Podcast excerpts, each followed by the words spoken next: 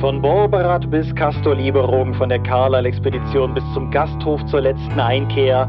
Die großen Kampagnen sind unser Thema heute in Episode 193 des Dorpcast.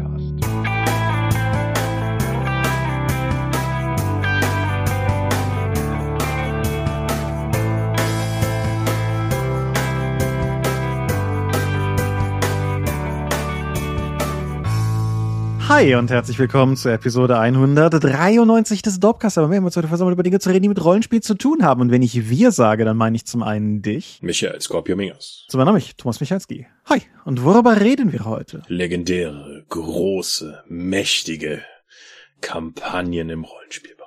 Also nicht, was man halt so lange gespielt hat, sondern auch die großen Kaufabenteuer, die miteinander verbunden sind und heute einen legendären Ruf genießen. Und was macht den Reiz davon aus? Genau, sieben gezeichnete Dragonlance, Nyarlathotep Schatten, all diese Dinge. Und wir werden da, werden da heute noch weiter drüber reden, denn es ist unser Thema.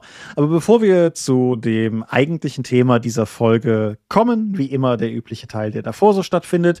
Das erste davon, Feedback. Ist dir beim Feedback irgendwas ins Auge gefallen? Die haben das schon untereinander weitestgehend geregelt. Alles klar. Und es war weitestgehend Kommentar, was sie selbst jetzt für Akte X dann geprägt hat. Ja, das fand ich auch sehr sympathisch an dem ganzen Feedback letzte Folge, dass sehr viele Leute das zur Chance genutzt haben, genauso wie wir das ja auch in der Folge getan zu haben, jeweils mal zu rekapitulieren, wie sie zur Akte X gekommen sind, was sie so für Schauerfahrungen damit verbinden. Und ja, fand ich, fand ich gut. Fand ich gut. Ich wollte noch einen Kommentar aufgreifen von der Webseite, der war von dem Magabo-Blog Goblin um, um das einfach nur nochmal genauer klarzustellen, der, er schrieb da auch nochmal, Twin Peaks wäre vor Akte X gewesen. Sollten wir das in der Folge anders behauptet haben, wäre es wirklich gelogen gewesen. Das stimmt, Akte X war vorher, wenn noch knapp. Twin Peaks war 1990 bis 1991, der Twin Peaks Kinofilm war 92, Akte X war dann 93 und fortfolgend. So dementsprechend, die haben sich die Klinke in die Hand gegeben. Insofern, ja, Akte X war sehr stark von Twin Peaks auch beeinflusst, haben die Akte X-Macher auch selber immer wieder gesagt. Twin Peaks für sich genommen ja auch eine ganz fantastische Serie, über die man irgendwann auch mal irgendwie was hier oder in meinem Blog oder so machen könnte. Einzige, was man noch dazu sagen sollte, auch Twin Peaks ist natürlich nicht der, der pure Urvater des Mystery-Genres in der moderneren Ausprägung der 90er vielleicht irgendwo schon. Aber allein, wenn man in die 70er zurückgeht, liegen da so Sachen rum, die wir in Deutschland alle gar nicht so kennengelernt haben. Cold Check the Night Stalker, das ein Remake wir letzte Folge erwähnt hatten, beispielsweise. Mit Darren McGavin ist durchaus zu erwähnen. Anyway, ich war zufrieden mit der letzten Folge. Ihr wart offensichtlich zufrieden mit der letzten Folge und insofern können wir, können wir weiterziehen zu anderen Dingen. Und da andere Dinge, mit denen ihr vielleicht zufrieden seid, ist etwas, was ihr vielleicht im Goldenen Stefan irgendwie kundtun wollt. Denn der Preis für Eskapismus, Nerdkultur und Fantastik, kurz der Pen P, wird auch dieses Jahr wieder vergeben. Das ist das Ding, was wir liebevoll alle äh, landschaftlich den Goldenen Stefan nennen. Und da ist die Hauptrunde gestartet. Und in der Hauptrunde ist allerlei Gedöns erwähnt oder wählbar, was in irgendeiner Form auch mit uns zu tun hat. Da ist das Motel-Abenteuer der Dorp, was Matthias Schaffrath und ich zusammen geschrieben haben. Matthias, den ihr letzte Folge hier auch im Dorpcast noch gehört habt, ein, ein Fate-Abenteuer, das man immer noch kostenlos bei uns runterladen kann und so. Und der Tales from the Loop Deutschland-Band ist nominiert, den ich zur Hälfte geschrieben und insgesamt redaktionell betreut habe. Und eine ganze andere Reihe Ulysses-Sachen, die ich auch durchaus gut finde und mag und so. Da könnt ihr, könnt ihr für abstimmen. Läuft noch, ich glaube, bis zum 19. Und dementsprechend, ich packe einen Link unter die Folge. Stimmt zahlreich, stimmt für uns oder stimmt für die Leute, von denen die es mehr verdient haben. Auf jeden Fall Publikum Publikumspreise, coole Sache. Genau, Publikumspreis, ihr habt es in der Hand und in eurem Klickfinger. Genau. Hast du sonst irgendwas? Sonst ist nichts passiert. Nö, ne? Ich denke auch. Sonst war, sonst war nichts. Willst du dann einfach mal ein Medium auftragen? Ja, ich habe auf Netflix Bloodshot geschaut. Mhm. Eine Comic-Verfilmung mit Vin Diesel in der Hauptrolle. Mhm. Das ist einer von den großen Comic-Universen, die keinen interessieren. Also das ist ja nicht mal mehr, das ist nicht DC oder Marvel oder dann Platz drei mit Image Comics, wo dann auch Spawn und sowas erscheint. Nein, das ist ja das Valiant Comic Universe, was hierzulande ja keiner kennt, wofür ein Catalyst mir aber schon seit Jahren versucht, das entsprechende Rollenspiel anzudrehen, damit wir das auf Deutsch bringen. Nein, Bloodshot ist der bekannteste Charakter aus diesem Valiant Universe und ist ein Superheld. Ach, ich erzähle einfach, wie sie es im Film gelöst haben, weil der Charakter hat über die ganzen ganzen Jahre und Jahrzehnte, die es ihn jetzt auch schon gibt, auch mehrere Hintergrundgeschichten und Iterationen durchgemacht. In dem Film sehen wir erstmal, wie Vin Diesel als Soldat coole Sachen macht, verwundet wird, eine wunderschöne Frau hat, die dann innerhalb von den ersten zehn Minuten des Films direkt gefridged wird, um ihm einen Anstoß zu geben, dass irgendwas mit ihm passiert. Und ich dachte, ich habe mir direkt schon Notizen gemacht, weil ich nicht fassen konnte, was, wie viel Actionfilm-Klischees da am Anfang gesetzt wurden. Das wird im Verlauf des Films aber nochmal aufgebrochen, also nicht direkt nach zehn Minuten das Kino verlassen oder Netflix abschalten. Es gibt nämlich nämlich durchaus einen Twist, warum das so ist. Das führt dann aber auch dazu, dass er in seine Brust Naniten eingeschossen bekommt. of course. Bloodshot. die dann aber auch, wenn sie unter Energie laufen, dann halt auch rot leuchten, weswegen er so einen kreisrunden roten Punkt halt auf der Brust hat. Dann gibt es eine Rachegeschichte, die aber auch nochmal mit einem leichten Twist versehen wird, weil es gibt auch Gründe, warum, dass er halt nicht nur aus eigener Motivation handelt und dann seine Rache auch nochmal dann gegen andere Leute rächen kann, weil er ist halt ein cooler Action-Typ. Die Actionsequenzen, die dabei laufen, sehen tatsächlich ganz cool aus. Sie arbeiten viel mit Zeitlupe, sie arbeiten viel damit, dass der dank der Naditen fantastische Regenerationskräfte hat. Das heißt, man kann ihm auch schon mal das halbe Gesicht wegblasen und dann wird dann eine ganz in Zeitlupe dann das, der Kopf zur Seite geschwenkt, Teile fliegen weg, aber die Naniten fliegen dann hinter hinterher, fangen das auf und fangen dann schon wieder an, das zusammenzusetzen, während er sich dann umdreht. Die Naniten geben ihm nicht nur Re Regenerationskräfte, bei denen Wolverine einfach mal neidisch guckt. Mhm. Sie erhöhen auch seine Stärke, seine Geschicklichkeit und alles andere. Und als wäre das nicht schon lame genug, irgendwie mit so viel Superkräften, hat er dadurch auch noch die Möglichkeit, sich in den Computer-Mainframe seines Arbeitgebers dann zu hacken, um dann Anleitungen für Fahrzeuge runterzuladen, wodurch er die perfekt fliegen kann. Waffeninformationen, er hackt sich in Straßensysteme rein, Sie haben es wirklich geschafft, mit Bloodshot einen der langweiligsten und übermächtigsten Charaktere zu schaffen, der eigentlich keine Nachteile mehr hat, außer dass die Naniten halt zu irgendeinem Zeitpunkt, dass denen mal der Saft ausgehen kann, weswegen er zurückkehren muss, um die an einem Tisch wieder aufladen zu lassen. Wow. Ja, und das ist, glaube ich, auch mein großer Kritikpunkt an dem Film, weil der einfach durch seine, der ist einfach niemals in Gefahr. Du hast ja normalerweise, dass die Stakes immer höher gesetzt werden müssen, um auch den Charakter mit den entsprechenden Fähigkeiten dann auch eine Herausforderung zu bieten. Aber die Herausforderung Herausforderung, die sich dann eben bietet, sind Soldaten mit anderen Cyberware-Implantaten, die irgendwelche Probleme hatten und die auf einem ganz anderen Level operieren als Vin Diesels Charakter Bloodshot dann selber weswegen das leider dann dazu verkommt, dass er eigentlich völlig übermächtig mit tiefer Stimme dann alles platt macht, was ihm in den Weg kommt, ohne dass ihm wirklich eine Opposition entgegengesetzt wird. Und durch diesen fehlenden Antagonistenstatus wird das leider nur so leidlich, leidlich interessant und spannend, weswegen das ein eher unterdurchschnittlicher Film ist aus meiner Sicht, der durchaus über einige Schauwerte verfügt.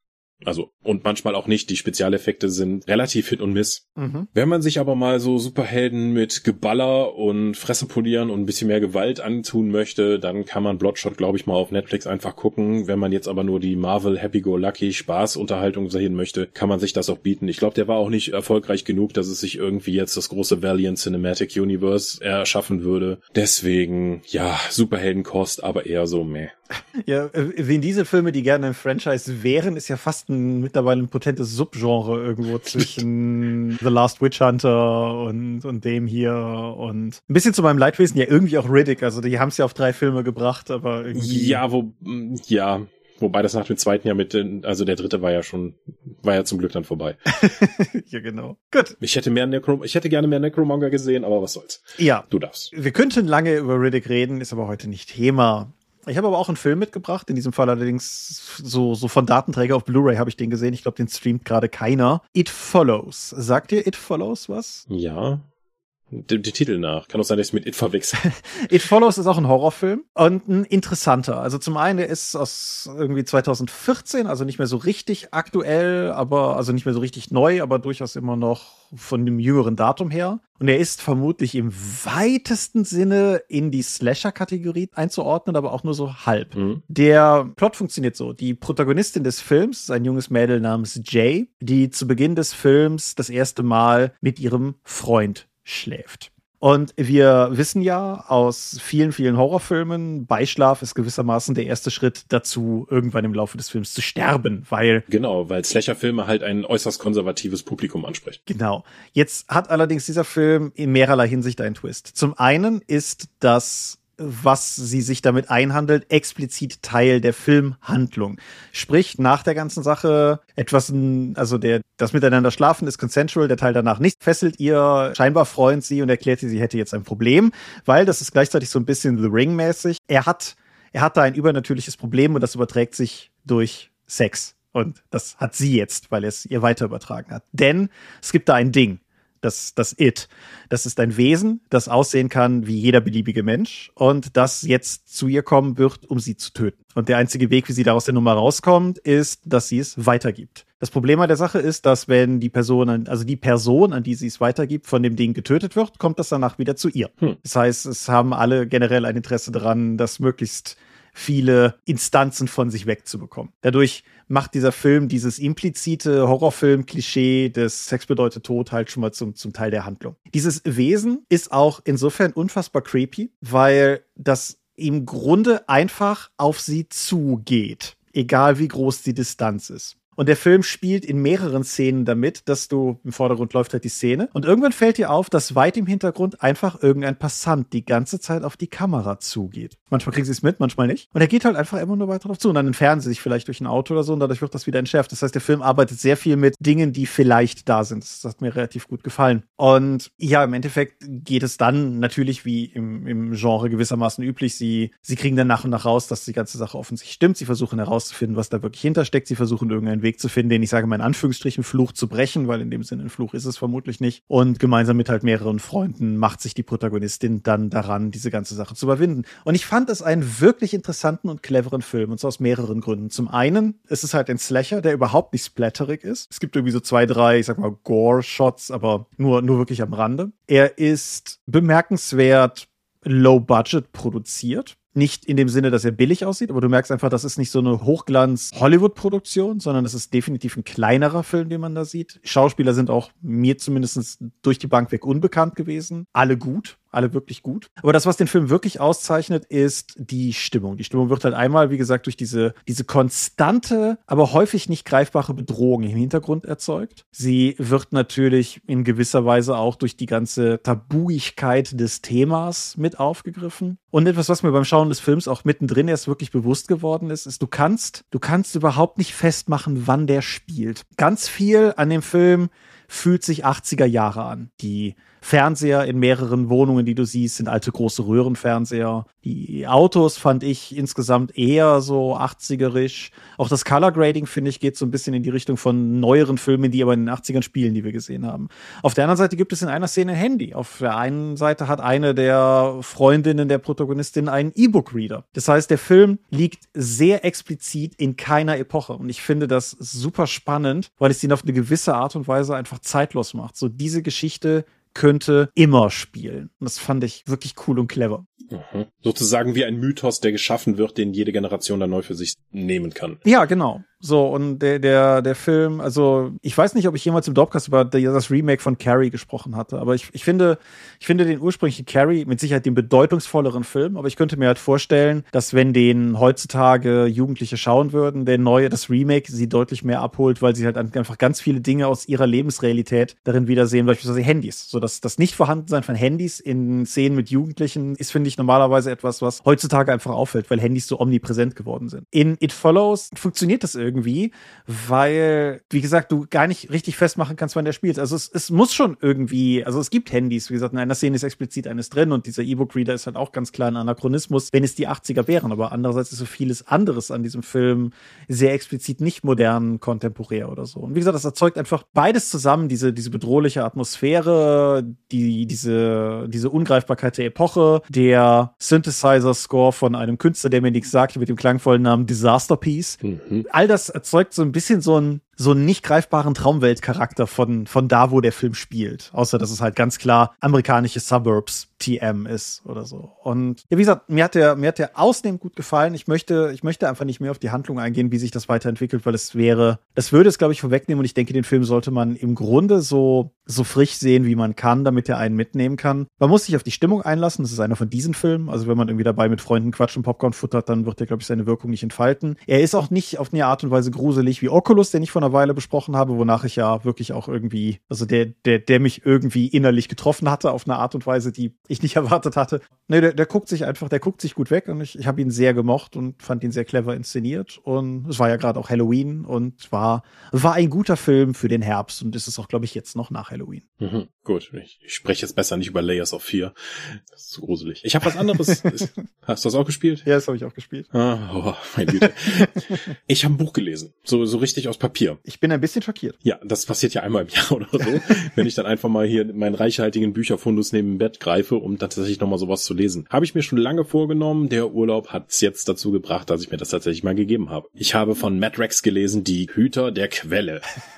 Ja, okay. Matrax ist ja die deutsche Postapokalypse-Heftserie. Mhm. Und beim Zaubermond Verlag sind am Anfang noch so im Hardcover noch Nebenhandlungen zu der Heftserie erschienen. Das heißt, wenn irgendwas in der Serie passiert ist, haben sie sich dann einfach einen Autor genommen und gesagt, gib dem doch mal ein bisschen mehr Kontext. Ich habe vor einer ganzen Weile hier im Dorpcast schon mal den Murnau Vampir Spin-off davon vorgestellt. Und die Hüter der Quelle ist eben auch ein, bereitet sozusagen das Setting, bevor Matrax und Arula dann tatsächlich in dieses Dorf kommen. Es dreht sich darum, dass es ein Dorf gibt mit kleinen, wüchsigen Leuten, die haben eine Heilquelle und es gibt großgewachsene Barbaren in der Nähe, die aus Zufall da draufkommen und dann versuchen, da reinzukommen. Das wird ein bisschen dadurch komplexer, dass der Barbarenführer dann seinen Ziehsohn dann einfach dahin schickt und dieser Ziehsohn sich dann in Mädel da verliebt, nachdem er da aus Versehen dann sich verletzt hat und dann von den Dorfbewohnern geheilt wird und dann gibt's ganz viel hin und her und es gibt noch einen legendären mystischen Verteidiger, so eine, so eine Art riesiges Affenwesen, was die Quelle und diese Dorfbewohner schützt, weswegen diese Dorfbewohner auch eigentlich relativ friedfertig für die postapokalyptische Welt sind. Und ganz im Gegensatz zu den Barbaren und die Barbaren haben halt auch riesen Angst davor. Aber dann stirbt der Beschützer des Dorfes leider an Altersschwäche. weil der das halt schon ein paar Generationen macht und dann werden bald die Barbaren dann halt kommen und dann müssen die sich was überlegen. Das ist eine relativ simple Story, aber die durchaus Spaß macht auf den ganzen Seiten, die die eben dann zusammenbringt. Die postapokalyptische Barbaren-Techno-Welt von Madrax mit Außerirdischen und allem möglichen macht mir immer noch riesig Spaß. Die Barbarenwelt, die da gezeigt wird, die kleine Kultur der Menschen mit der Heilquelle ist ganz spaßig, aber da es nicht so viel Handlung gibt, besteht halt auch ein guter Teil des Romans einfach daraus, aus Beschreibungen, wie Leute durch Eis und Schnee irren oben auf den Wipfeln. Im, während des Lesen habe ich gedacht, so, boah, das hat sich nicht angefühlt, das würde sich ziehen, nur ich war ein bisschen beeindruckt davon, wie viele von den Szenen man strecken kann, indem man einfach nochmal erklärt, was für eine Schneewehe das jetzt ist oder was für Schneeschuhe man trägt und wie kalt es jetzt wieder ist und dass der Freckkeucher jetzt auch schon noch verendet ist, während man da rumreitet. Ja, und der Roman endet dann auch, nachdem die ganze Szenerie dann so etabliert ist, wie dann gerade eben die Protagonisten der eigentlichen Romanreihe dann in dieses Dorf kommen, um dann eben dieses Geheimnis zu lösen, was es mit der Quelle auf sich hat und dann nochmal auf dieses mystische Wesen zu treffen. Als Rollenspieler finde ich gerade die Matrix-Reihe total interessant, weil viele von den Geschichten, die da eben interessiert sind, halt auch super in ein Abenteuer passen. Der ganze Aufbau hiervon mit, es gibt halt eine Quelle mit mystischem Ursprung, die besonders gut heilen kann und es gibt einen mystischen Verteidiger und friedliebende Leute, die da eben das beschützen und dann relativ als Jäger und Sammler friedlich leben und dann noch Barbaren in der Nähe, die sich gerne dieser Quelle bemächtigen würden, weil es eben auch ihre Kriege heilen würde. Finde ich als Aufbau schon ganz spannend und auch die Spielercharaktere dann irgendwie reinzuwerfen. Deswegen habe ich es nicht gelesen, das ist mir im Nachgang nur wieder aufgefallen, wie gut sich Matrix dafür eignet. Es ist wirklich kurzweilige, spaßige Unterhaltung und ich möchte auch die Matrix-Reihe nach wie vor jedem empfehlen,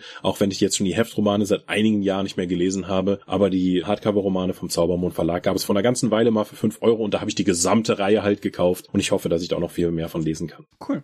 Matrix erscheint noch oder? Matrix erscheint immer noch zweiwöchentlich im Bahnhofskiosk. Krass. Okay. Cool. Äh, ja, ja, nach nach über zehn Jahren jetzt. Mhm. Aber die haben auch immer mal wieder komplette Zyklen drin, wo sie dann auch schon mal dann die Themen ändern, wenn sie dann auf einem anderen Planeten aus Versehen mal landen oder halt ganz andere Themen dann also sich auch übrigens im Logo widerspiegeln. Also die ersten Matrix-Sachen hatten ein sehr zerhacktes, wildes Logo, wo er halt noch in den Barbarenstämmen unterwegs war. Dann gab es dann später mal ein technischeres Logo, wenn sie dann auf einer Mondkolonie unterwegs sind und mehr Science-Fiction-Elemente in die Handlung eingebaut wurden und so weiter und so fort. Also ja, Matrix, deutsche Postapokalypse, Abenteuerspaß, hatte in irgendeiner Ausgabe sogar mal ein kleines Rollenspiel mit drin. Ja, daran erinnere ich mich. Das ist aber auch schon lange her, ne? Das ist auch schon lange her. Ja, alles klar. Gut. Eins habe ich noch. Ich habe ein Videospiel gespielt.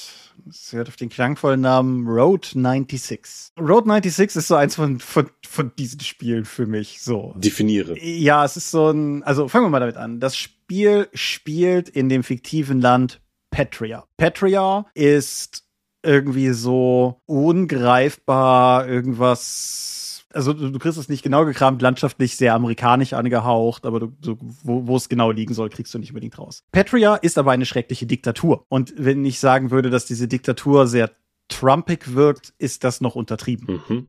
Das ist der Grund, weshalb viele, viele Jugendliche dieses Land verlassen, fliehen über die Grenze. Und in Road 96 spielst du eine Reihe dieser namenlosen Jugendlichen nach und nach. Das Ganze ist so ein bisschen Walking Simulator, aber mehr First-Person-Adventure. Und ist in Teilen prozedural generiert. Das bedeutet, jedes Mal, wenn du es spielst, setzt sich das Spiel, also setzt es die Events in eine andere Reihenfolge, tauscht Locations und so weiter. Das Gimmick des Spiels ist, wie gesagt, du spielst diese namenlosen Jugendlichen, die versuchen, diesem diktatorischen Land zu entfliehen. Das bedeutet halt auch, weil allgemein bekannt ist, dass Jugendliche versuchen, aus dem Land zu fliehen. Polizeistreifen sind halt immer ein Problem, wenn du ein Jugendlicher bist, der ohne irgendwie Grund und Aufsicht irgendwo rumläuft. Kannst du halt noch vielleicht versuchen, also ich hatte beispielsweise die Situation, dass ich mit einem Jugendlichen dann von einem Tankwart gesagt bekommen habe, er würde jetzt bei der nächsten Polizeikontrolle, die gerade begann, halt sagen, ich wäre da jetzt irgendwie die angestellte Person, dafür muss ich danach noch was für ihn erledigen, sowas. Jeder dieser Jugendlichen kann scheitern. Mhm. Du hast einen Zeitrahmen, in dem immer mehr Jugendliche starten, der zielt zu mehreren Ereignissen hin, auch wenn dir das von Anfang an noch nicht so ganz klar ist. Es ist, ist alle, alle Handlungsstränge führen quasi an einen Punkt. Also ein Ding, auf das es hinausläuft, ist dir verhältnismäßig klar, weil es ist relativ eindeutig, dass die Kacke in den Ventilator fliegt. Aber was dann noch so alles dranhängt, das ist, das ist zu Beginn des Spiels recht offen. Und wie gesagt, jeder dieser Jugendliche kann auf der Strecke theoretisch scheitern. Das Spiel hat aber noch eine andere narrative Ebene, nämlich jeder dieser Jugendlichen trifft im Laufe seiner Reise immer wieder auf gleiche NSC. Und jeder von denen hat halt auch eine Geschichte, die sich weiterentwickelt, während die Spieluhr weitertickt. Die einzelnen Jugendlichen haben keine Chance zu begreifen, wie das ganze große Gesamtbild zusammenhängt, aber du als Spieler natürlich schon, weil du als Spieler die Informationen hast, die du in vorigen Playthroughs und mit mhm. den Informationen beginnst du langsam dann zu begreifen, was diese ganzen NSC eigentlich umtreibt und du stellst mit der Zeit fest, dass es darunter Charaktere gibt, die im Widerstand sind und du stellst fest, dass es Charaktere gibt, die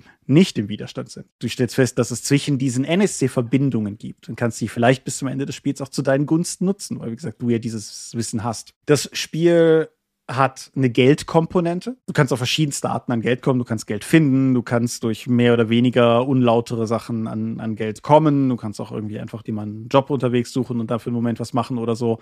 Das funktioniert alles. Das Spiel hat eine Ernährungs- und Schlafkomponente. So ein wiederkehrendes Thema von Spielen, in denen ich über dich in letzter Zeit rede. Was aber einfach wichtig ist, weil wenn du, wenn dir unterwegs einfach die Kraft ausgeht, weil du ausgehungert oder irgendwie halt insgesamt kraftlos zusammenbrichst, dann sammelt dich halt auch die Polizei ein und deine Flucht ist gescheitert. Mindestens einer der Charaktere Charaktere, einer der NSC, den du auf der Reise begegnest, ist möglicherweise ein Serienmörder. Das ist etwas, was das Spiel auch immer wieder in irgendeiner Form thematisiert, dich mit ein paar Jumpscares ab und zu nochmal weckt und generell halt dadurch auch nochmal so einen zusätzlichen Handlungs- und Spannungsbogen aufmacht. Und halt auch dadurch, dass du weißt, dass du jederzeit scheitern kannst und dass das Spiel dann eben weitergeht, dass dann halt ein anderer Jugendlicher startet, aber dieser Jugendliche auf seiner Strecke gescheitert ist und alle Jugendlichen bewegen sich auf derselben Karte Landkarte quasi vorwärts und du siehst alle deine gescheiterten Fluchten auch immer noch hm. da. Und ich fand das eine unglaublich starke Motivation, nicht scheitern zu wollen. Auch wenn ich halt die, die Chance sah, mit anderen dann halt weiterzukommen. Aber trotzdem, man, man wollte halt jeden von denen irgendwie durchbringen. Das Spiel macht sehr viel mit Minispielen in verschiedenster Form. Also es gibt die Möglichkeit, dass du in einer Kneipe dich als Barkeeper verdingst und dann musst du halt eine Weile lang in so einem, du musst dir merken, wo die einzelnen Sachen stehen, die in Cocktails mixen. Es kann aber auch passieren, dass du von Leuten mitgenommen wirst, wo du dann halt hinten mit einem jungen Mädel auf der Rückbank sitzt und ihr spielt dann halt vier gewinnt miteinander. Dann kannst du halt auch eine Partie vier Gewinn spielen und so weiter. Also das Spiel ist dahingehend recht abwechslungsreich. Und ich fand es halt einfach eine super spannende Erfahrung, weil dieses radikal aufgesplittete Erzählen, dass du als Spieler zwar die gesamte Geschichte erlebst, aber die Charaktere eigentlich immer nur so, so Auszüge daraus erleben, fand ich, fand ich, wie gesagt, fand ich mega spannend. Kleiner Wermutstropfen, das Spiel ist für Switch und PC raus. Ich habe die Switch-Version gespielt. Die läuft nicht toll in allen Passagen. Nie so, dass es das Spiel selber handicapt, also ich bin nie irgendwie gestorben, weil das Spiel geruckelt hätte oder irgendwie sowas in der Art, aber wer jetzt irgendwie zu der ich brauche High Definition Grafik und 60 Bilder die Sekunde Crowd gehört, mm -mm. Nicht auf der Switch zumindest. Ich glaube auf dem PC aber auch nicht. Wie gesagt, es ist auch eher so ein Indie-Spiel. und Ist das denn grafisch so aufwendig? Geht schon so. Es hat einen sehr stark stilisierten Comic-Stil, aber es ist schon, du spielst es komplett aus der ersten Person. Es ist halt jetzt kein, kein Ego-Shooter, ne, aber es ist halt schon aus der Ego-Perspektive. Und obwohl es halt sehr Comic-stilisiert ist, hast du halt schon relativ große Areale, in denen du dich bewegst, relativ viele kleine Details, die da rumliegen, sehr viele interaktive Gegenstände, die überall rumliegen. Also ich kann schon nachvollziehen, wo das bei einem Spiel, das jetzt auch nicht AAA-Studio MMO-artige Möglichkeiten zur Optimierung hat. Kann ich nachvollziehen, wo das herkommt, aber es ist halt trotzdem einfach als Endprodukt. Es läuft stabil, es stürzt nicht ab, es ist nie unspielbar, aber es, es ruckelt und stockert halt schon manchmal einfach spürbar vor sich hin. Hm. Dennoch, also rein narrativ, etwas, was ich überhaupt nicht bereut habe, gespielt zu haben. Ich fand es sehr cool. Es ist auch von der Spieldauer überschaubar. Ich weiß nicht, acht oder zehn Stunden. Ich habe es heute nicht nachgeguckt, wie lange ich dran gespielt habe, aber irgendwie so in dem Rahmen hat sich das bewegt und ja. Wie viele Jugendliche hast du verheizt? Ich bin mit sechs Jugendlichen unterwegs gewesen und vier haben es über die Grenze geschafft. Ja. Insofern, ich würde sagen, ganz okay, alles in allem. Und ja, war das zweite Videospiel, was ich in meinem Urlaub vor, vor einer Weile gespielt habe. Das und das Deadly Premonition, über das ich vor einer Weile gesprochen habe, war ein interessanter Cocktail. Ja, viel mit Schlaf und Essensmangel. ja. Aber gut, das sind ja keine Elemente, die die großen Kampagnen unserer Rollenspielbranche hier auszeichnen, oder? Mhm. Mhm, mhm, mhm. Ja, habe ich dich wieder bei der Nahrungsaufnahme gestört. Beim Trinken, wie immer. Genau, das sind, das sind keine. Essen und Trinken ist in den meisten Kampagnen, über die wir hier heute reden, werden verhältnismäßig nebensächlich. Vielleicht, bis auf bei Berge des Wahnsinns, da weiß ich gerade nicht. Aber ja, die großen, die legendären, die epischen Kampagnen. Du hattest das zu Beginn schon richtig eingegrenzt. Wir reden nicht über, über Kampagnen im Sinne von einfach große, epische, legendäre Kampagnen, die Leute bei sich zu Hause gespielt haben, sondern über die, die auch gedruckt, publiziert, im großen Maßstab veröffentlicht wurden. Und da gibt es einfach einige, würde ich mal behaupten, die sind irgendwie legendärer als andere. Die stechen heraus, die haben häufig so eine gewisse Aura von Klassiker, von das muss man doch gespielt haben in seinem Leben, so irgendwas zwischen erhabener, von erhabenem Ruhm oder Gatekeeping, keine Ahnung, irgendwo so da. Muss man ja nicht trennen. Ja. Mhm. Was wäre denn so das Erste, was dir dabei einfällt? An Kampagnen meinst du jetzt? Mhm. Also da, da, da kloppen sich in spontaner Assoziation zwei Sachen bei mir. Also gut, heute, wir sind natürlich auch auf das Thema vorbereitet, aber die beiden, die mir, glaube ich, als erstes in den Sinn kamen, waren auf der einen Seite die sieben Gezeichneten für DSA mhm. und auf der anderen Seite in Nyarlathoteps Schatten für Cthulhu. Also beziehungsweise Masken des Nyarlathotep, kannst du ja aussuchen. Dem Nyarlathotep seine Masken. Genau. Das sind so die ja. ersten, die mir in den Sinn kamen. Wie ist es bei dir? Also erstmal die sieben Gezeichneten, die ich ja nie gespielt habe, mhm. weil ich einfach auch beruflich ständig ständig damit konfrontiert werde. Und dann der innere Feind für Warhammer, weil das auch schon, selbst in der Zeit, in der ich der Wunderwelten gelesen habe, war das halt schon das Ding, über das immer wieder Leute geredet haben. Mhm. Ja, kann ich, kann ich alle unterschreiben. Ich würde Dragonlance noch ins Rennen werfen, auch wenn, wenn Dragonlance, glaube ich, für die meisten Leute heute eher eine Romanreihe ist. Aber da, da gab es ja auch eine Kampagne und ich denke, die hat auch durchaus damals viel bewegt, weil die halt auch für, für die, die so ein Einschnitt war, dass Dinge nicht nur Dungeons, Dungeon Crawls sein müssen, wobei es ehrlich gesagt immer noch ziemliche Dungeon Crawls sind. Aber gut, das, das halt. Und auch ein paar andere, auf die wir im Laufe der Folge mit Sicherheit auch noch drauf zu sprechen kommen werden. Ich meine, alleine, alleine Call of Cthulhu hat so viele davon. Wir haben in Nyarlathoteps Schatten, wir haben die Berge des des Wahnsinns, beziehungsweise Beyond the Mountains of Madness. Wir haben den Orient Express, die Trail of Cthulhu Kampagne, Eternal Lies ist noch zu nennen, als quasi modernes Äquivalent zu Niali und so. Also da, da ist, da gibt's eine Menge. Da habe ich direkt mal eine Frage. Mhm. Wieso tendiert das Spiel mit der höchsten Charaktersterblichkeit zu langen, umfangreichen Kampagnen? Das ist eine verdammt gute, berechtigte Frage die ich dir nicht gut beantworten kann. Mhm. Also gerade wenn du dir sowas anguckst wie in Yalautotep Schatten, ist es halt vom ganzen Grundton her auch denke ich persönlich sehr weit weg von kosmischem Horror und halt sehr stark hin zu diesem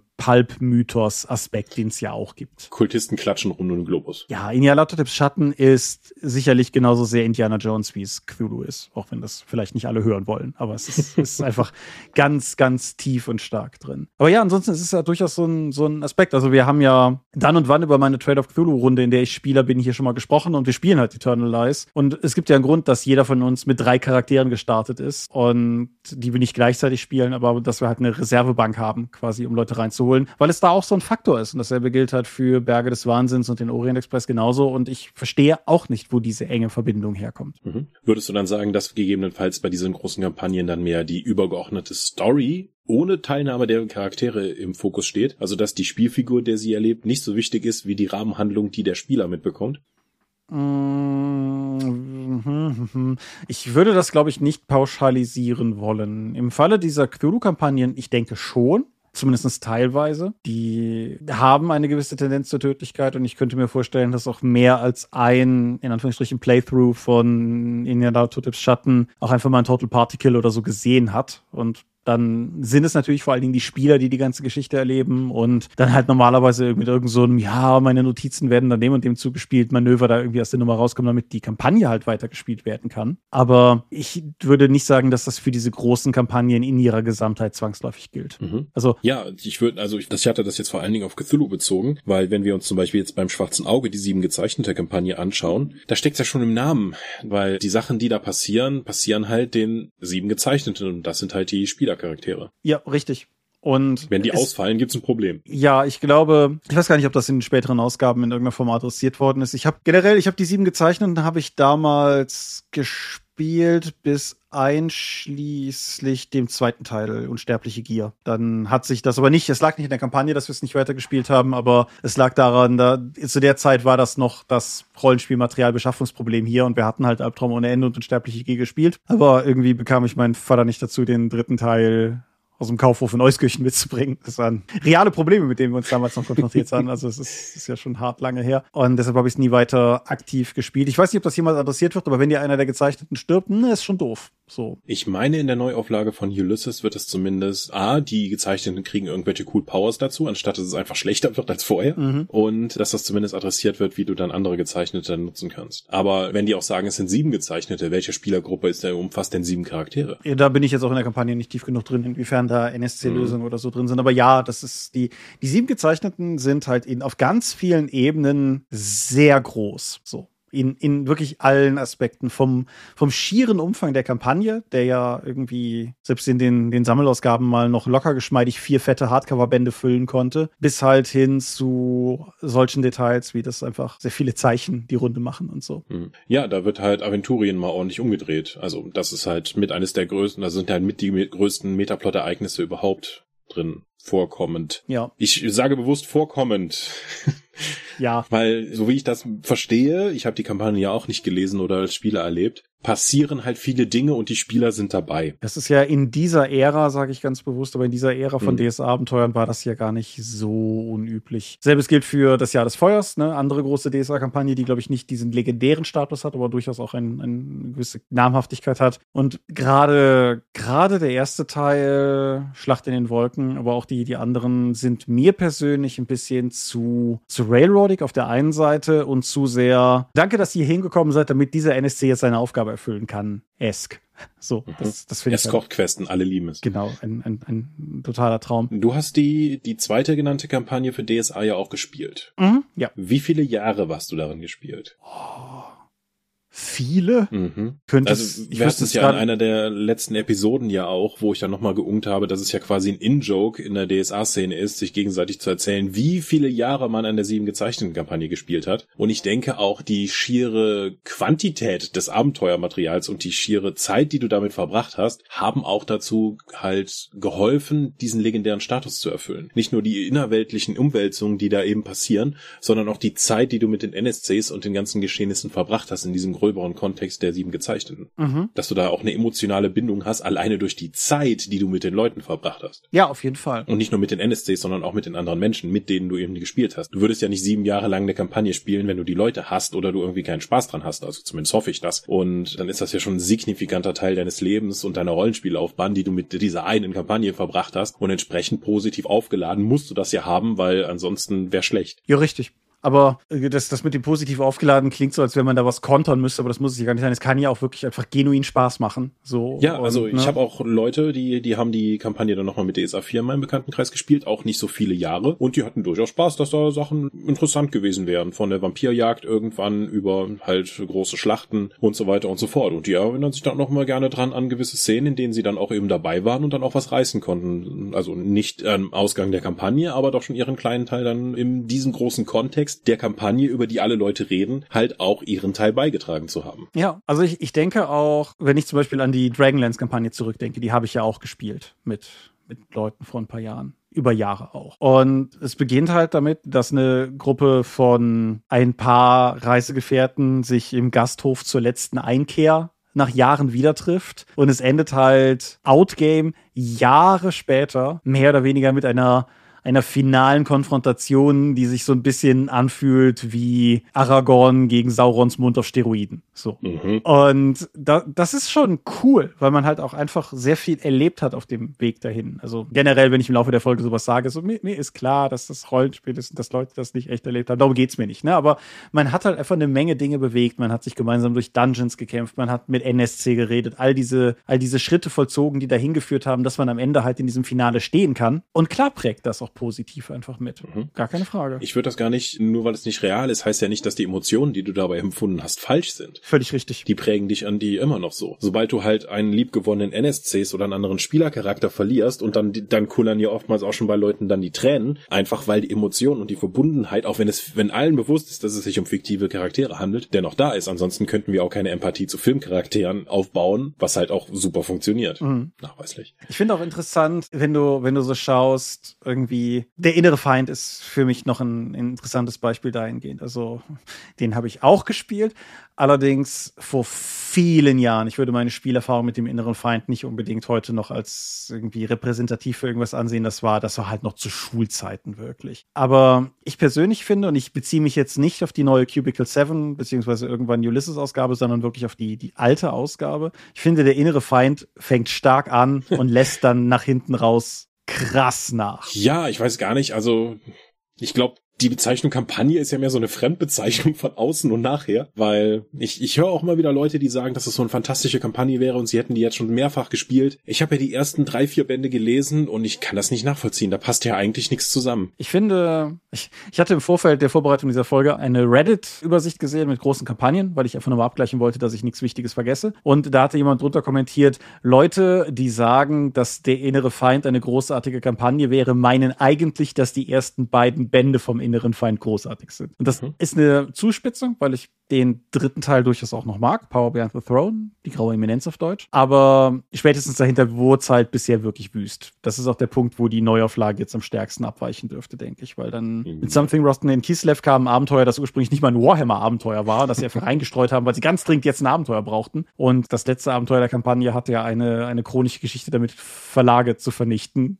in, in verschiedenen Veröffentlichungseskapaden. Und du hast recht, es ist in dem Sinne gar keine große Kampagne mit großem roten Faden, zumindest keinem, der wirklich funktioniert. Und ich glaube dennoch, dass es für Leute funktioniert, aus genau den Gründen, deshalb hatte ich diesen Bogen ursprünglich auch aufgemacht, weil diese, diese anhaltende gemeinsame Spielerfahrung und dieser, dieser Gedanke hier eine Geschichte zu spielen, selbst wenn es faktisch nicht mal so wahr ist, reicht, um diese Erfahrung halt zu generieren. Ne, du spielst halt miteinander diese Warhammer-Geschichte, spielst diese Abenteuer hintereinander weg. Die sind halt auch alle jetzt nicht schrecklich schlecht. Nichts davon ist die Doomstones-Kampagne. Und am Ende kommst du halt in einer langen Geschichte trotzdem irgendwo raus. Und wenn dann der Spielleiter noch aufgefangen hat, dass der ursprünglich bei Games Workshop Flame erschienen, der letzte Band wirklich krude und komisch war, dann reicht, glaube ich, die, die gemeinsame Spielerfahrung, auch einfach diese Entität, der innere Feind, positiv aufzuladen, auch wenn die Kampagne selber in ihrer ursprünglichen Veröffentlichung ganz klar Schwächen hatte, wenn das Sinn macht. Dinge zu benennen gibt dir ja auch immer Macht. Mhm. Und dann einfach sagen zu können, dass die gemeinsame Spielerfahrung, wie zum Beispiel dann beim inneren Feind, so großartig war, weil eben die Leute so toll waren und das eine tolle Zeit in deinem Leben war, dann kannst du einfach diese Zeit, die innere Feindzeit dann eben nennen und das damit verknüpfen, auch wenn die tatsächliche Qualität des Abenteuers das gar nicht hergibt. Aber die Qualität der Freundschaften, die du auf dem Weg geschlossen hast,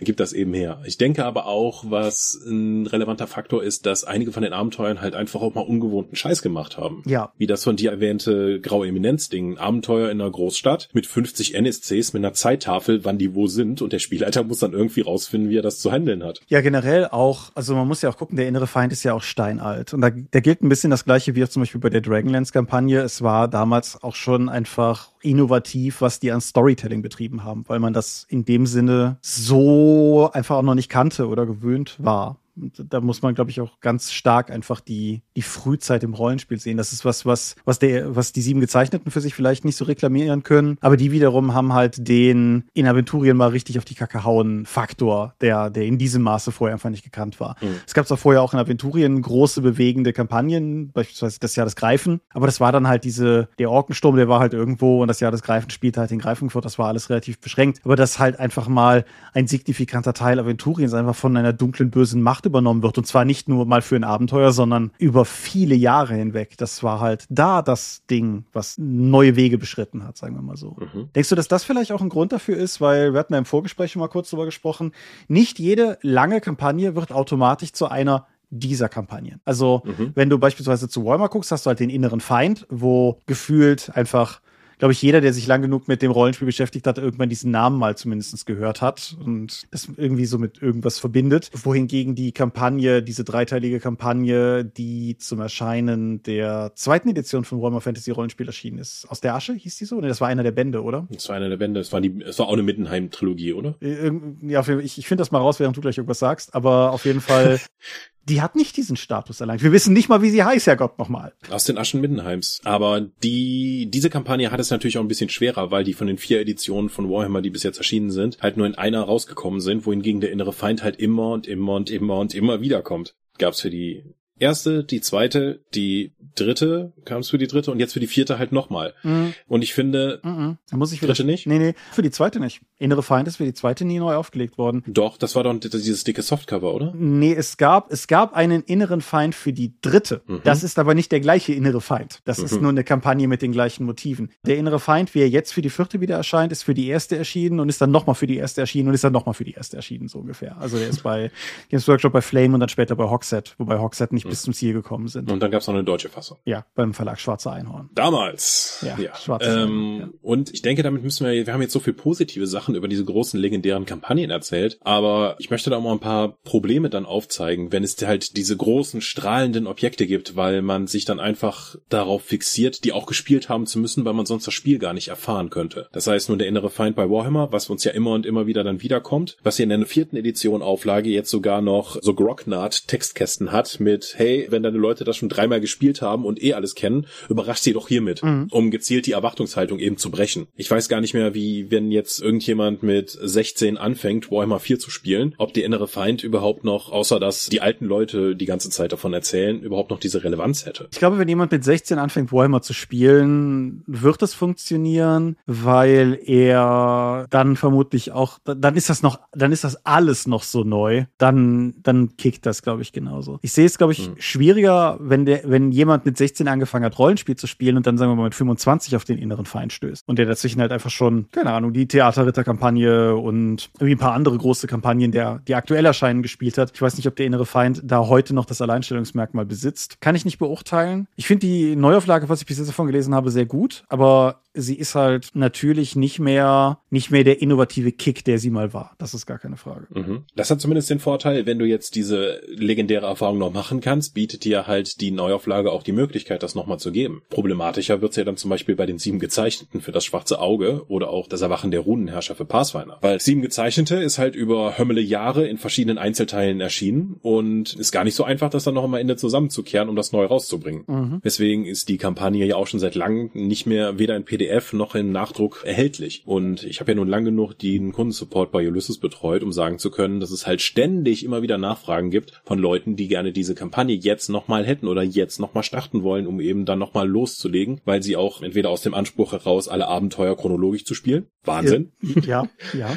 oder eben, weil sie dann sagen, so meine DSA-Erfahrung ist halt nicht komplett, wenn ich das jetzt nicht hier gespielt habe, weil die so groß und ikonisch ist. Und die Verknappung hat es, hat es geholfen, das legendärer machen zu lassen, weil nur Leute aus den Erzählungen eben dann das indirekt weitergeben können, anstatt dass du sie selbst erfahren kannst. Hindert das? Hilft das? Wie ist deine Ansicht? Schwierig. Ich, ich, ich keine Ahnung, ob die Verknappung eine Rolle spielt. Also diese, so, so eine gewisse Form von irgendwas zwischen Mythenbildung und nostalgischer Verklärung, was da quasi von Generation zu Generation weitergegeben wird, ist, glaube ich, auf jeden Fall ein Faktor. Siehst du ja auch bei sowas wie, wie diesen Cthulhu-Kampagnen, die ich genannt habe. Die sind ja durch Pegasus alle mal auf Deutsch aufgelegt worden und waren deshalb im Laufe der letzten zehn Jahre oder so zumindest alle irgendwann mal problemlos käuflich zu erwerben und sind mittlerweile teilweise schon wieder zu Mondpreisen aufgestiegen. Aber ob die Verknappung da eine, eine konkrete Rolle spielt, ja, vielleicht. Hm. Ich weiß weiß es nicht. Aber du hast schon, schon recht, um, um diesen Punkt einfach nochmal zu unterstreichen. Wenn wir beispielsweise mal die sieben gezeichneten nehmen, es gibt, wenn wir mal sowas kleineres wie Donnerwacht außen vor lassen, gibt es momentan drei große, sechs Abenteuer umfassende Kampagnen für DSA 5. Das ist die schon abgeschlossene Theaterritterkampagne, das ist die relativ frisch abgeschlossene Rabenkrieg-Kampagne und das ist die noch in Abschlüssen befindliche Sternträger-Kampagne. Und in dem Kontext finde ich es halt auch spannend, dass die Blicke dann trotzdem in diese Vergangenheit gehen zu diesen, diesen sieben gezeichneten, die ja aus. Ja, also zu Abenteuern, die ja in vielen Teilen älter sind. Also die Reihe ist ja abgeschlossen worden, bevor viele Leute, die jetzt ins Rollenspiel kommen, überhaupt geboren waren. Mhm. Und nichtsdestotrotz fühlen sie halt in sich das Bedürfnis, dieses Abenteuer oder diese, diese Kampagne dann eben erleben zu müssen. Und ich sage bewusst müssen, um dann irgendwie die volle DSA-Erfahrung zu haben. Sei es nun, um mit den komischen alten Leuten in den Foren diskutieren zu können oder auch, weil sie so viel darüber gelesen haben, dass sie es halt auf diese mystische Erhöhung stellen.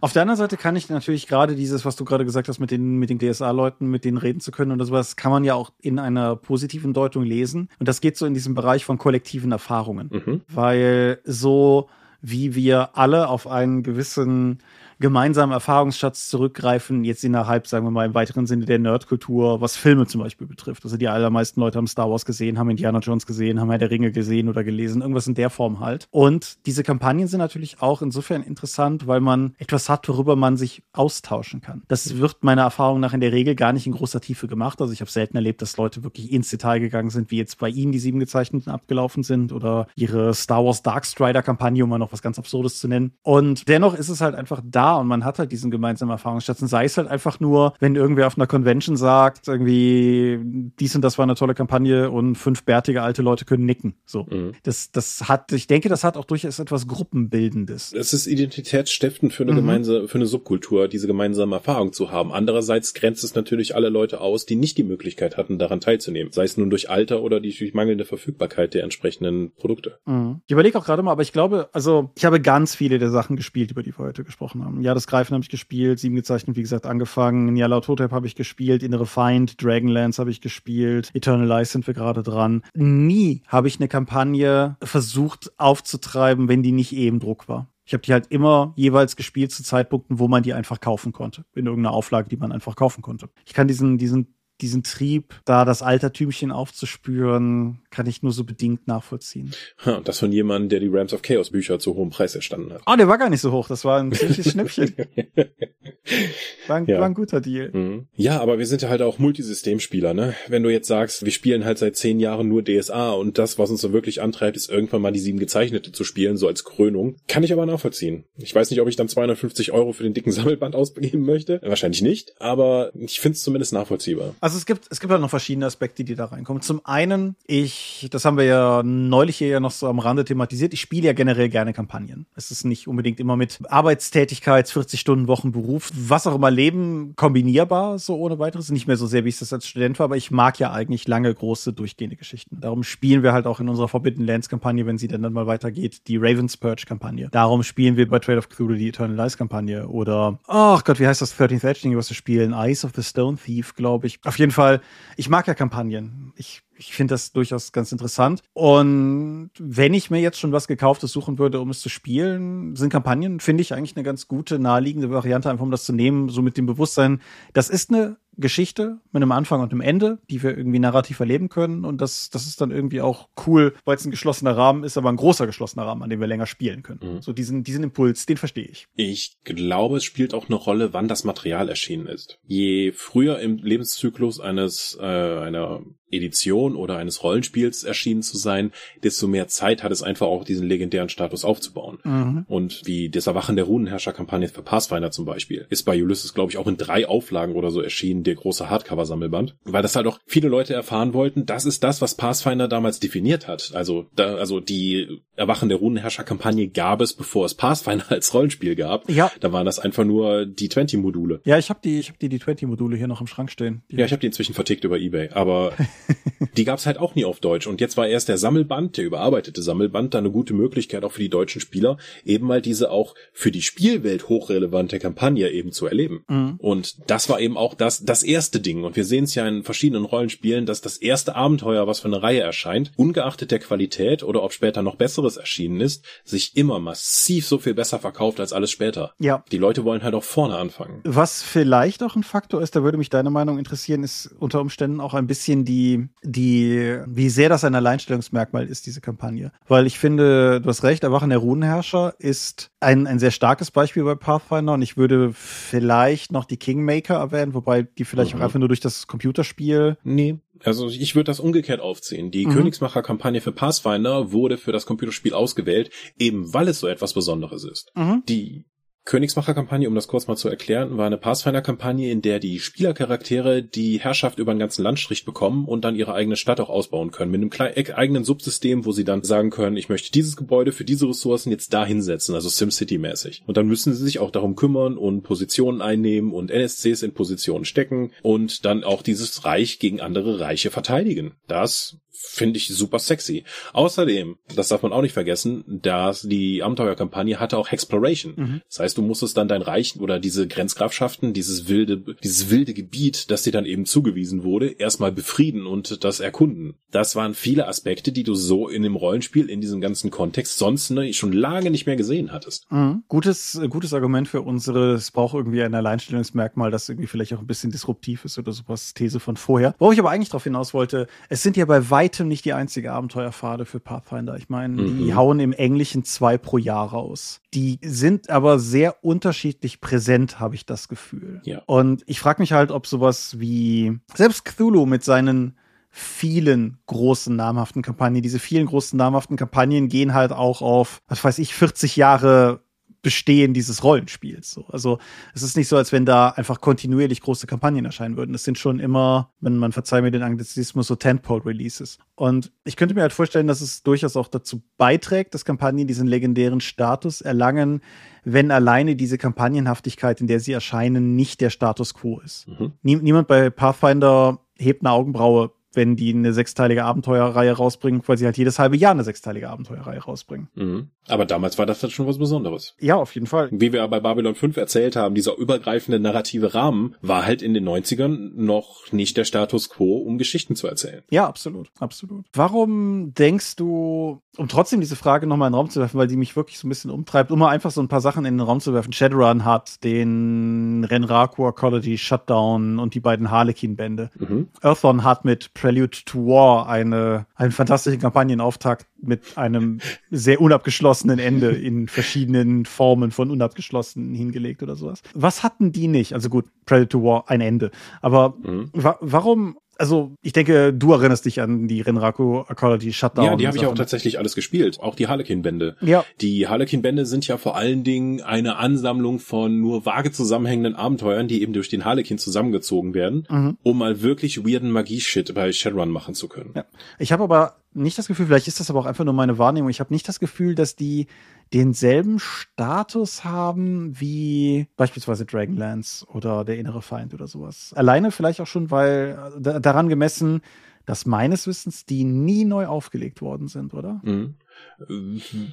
Harlequin ist, glaube ich, nicht zurückgekehrt, zumindest nicht im Metaplot, aber ich bin beim Shadowrun Metaplot auch schon eine Weile raus. Mhm. Aber sowas wie die Bug City damals, wo einfach dann Käfergeister aufgetaucht sind, das war für uns, weil es so ein großes Metaplot-Ereignis, das kannten wir auch aus unseren Rollenspielumgebungen eher nicht. Deswegen ist das, glaube ich, auch in Erinnerung geblieben. Ja, vor allen Dingen, weil es in dem Fall natürlich auch auf eine sehr schöne Art und Weise vorbereitet war. Da ist ja noch die ganze universelle Bruderschaft mit dran und so. Mhm. Und das, ja, das war auch. Das ist ja, das war keine wirkliche Kampagne, aber das ist halt vorbereitet worden. Mhm. Genauso wie der Shutdown der Arkologie, wo du dann plötzlich drin gefangen bist und sich sozusagen das Shadowrun-Setting einen neuen Twist gegeben hat, weil du plötzlich in einer, ja, in einem Bunker eingeschlossen warst mit begrenzten Ressourcen und jede Menge Drohnen, die dir über waren und die dich töten wollten, wo sich dann das Machtverhältnis ziemlich geändert hat, zumindest für unsere damalige Shadowrun-Kampagne. Also mein Charakter konnte die meisten Drohnen nicht einmal mit seinen Pistolen verwunden, weil der Panzerungswert so hoch war. Mhm. Ja. Ich, gut, Shadowrun-Regeln außen vor, aber das ist das, was mir noch in Erinnerung geblieben ist. Ja, ich, ich habe den Shutdown nie gespielt, aber ich habe den damals in, oh, das war, dürfte noch Wunderwelten-Zeiten gewesen sein, oder? Mhm. Ich habe das auf jeden Fall recht, recht engagiert auf der Ebene verfolgt. Genauso wie, oh, wie hieß denn das Ding in Deutschland? Proteus? Ja, ne? Proteus. Die Proteus-Kampagne. Ja, ja, genau. Proteus? Ja.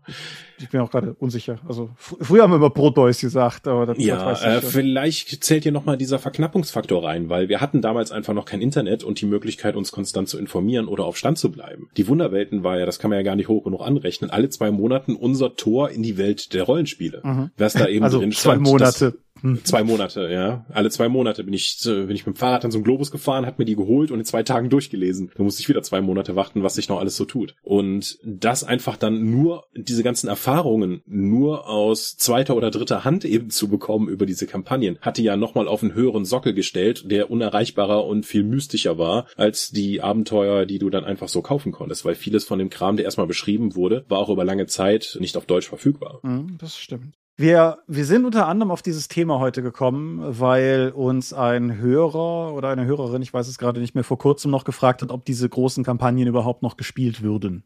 So. Mhm. Wir hatten das schon mal im Vorfeld einer Folge kurz aufgegriffen, aber ich denke, man, man kann das einfach am Ende dieser Folge nochmal so zusammenklappend sagen. Ich denke, die sind einfach immer noch derbe relevant. Mhm, also auf jeden ich, Fall. Ich denke, die sind immer noch ein, ein wichtiger Teil unserer, unserer Rollspielerfahrung. Und was ich auch in diesem Kommentar vor der Folge gesagt hatte, man sieht es ja zum Beispiel auch daran, wie beispielsweise Critical Role im Stream operiert. Die spielen ja de facto auch eine sehr lange Kampagne. Andere Baustelle, keine große, epische, kaufbare Kampagne, wie halt unser Thema heute hier war. Aber ich denke, die Langform der Rollenspielunterhaltung ist durchaus immer noch ein Faktor. Und aus, aus Gründen, die wir hoffentlich ein bisschen in dieser Folge haben herausarbeiten können, durch diese großen Kampagnen auch bis heute geprägt. Und ich denke auch, dass das auf absehbare Zeit sich nicht ändern wird. Denke ich ja.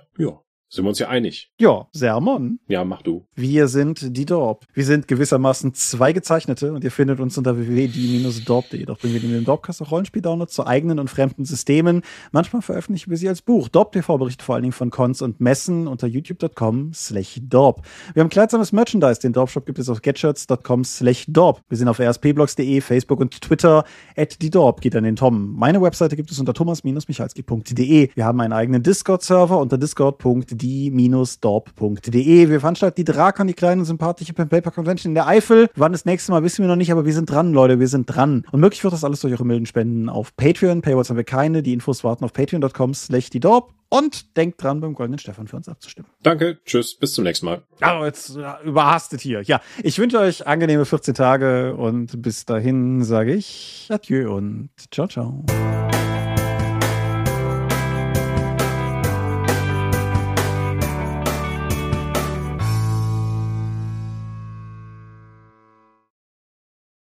Ich dachte, du machst jetzt sowas wie, wir laufen auch schon legendär lange für den Sermon. Ja, vielleicht hatte ich auch einfach nichts vorbereitet und musste einfach irgendwas spontan sagen. Ich hatte, ich hatte auch in so eine Richtung überlegt, so, wir, sind auch schon eine sehr lang laufende Kampagne, aber wir sind ja keine, also wir, wir, sind ja keine von den großen namhaften Kampagnen. Das war ja eigentlich nicht so unser Thema. Also wollte ich irgendwie an eine von diesen, diesen großen namhaften Kampagnen ran und irgendwie, wir sind auch Maskenierlator, das fand ich irgendwie doof und ja, das kann ja nicht immer alles super sein. Für einen Dorfcast reicht's, hä? Ja, ja. Dorfcast, es kann ja nicht immer alles super sein, ist ein toller T-Shirt-Spruch, finde ich, oder? Ja, du wolltest ja eh neue Motive noch vor Weihnachten bringen. Richtig, richtig. Ja, wir brauchen ja noch ein Weihnachtsmotiv, wozu ich mir noch gar keine Gedanken gemacht habe. Ja, das, hast ja noch ein ja. paar Wochen. Weihnachten kommt ja sonst wieder überraschend Ende des Jahres. Wie, wie immer so, wie immer so. Aber wir, das muss ja eigentlich schon Anfang Dezember online stehen. Thomas? Ja, wir haben ja noch haben wir Anfang, Anfang November. Das, das kriegen wir schon alles irgendwie. Das ja, muss ja du. Okay. Tschüss. Schluss. Ich drücke auf Stopp.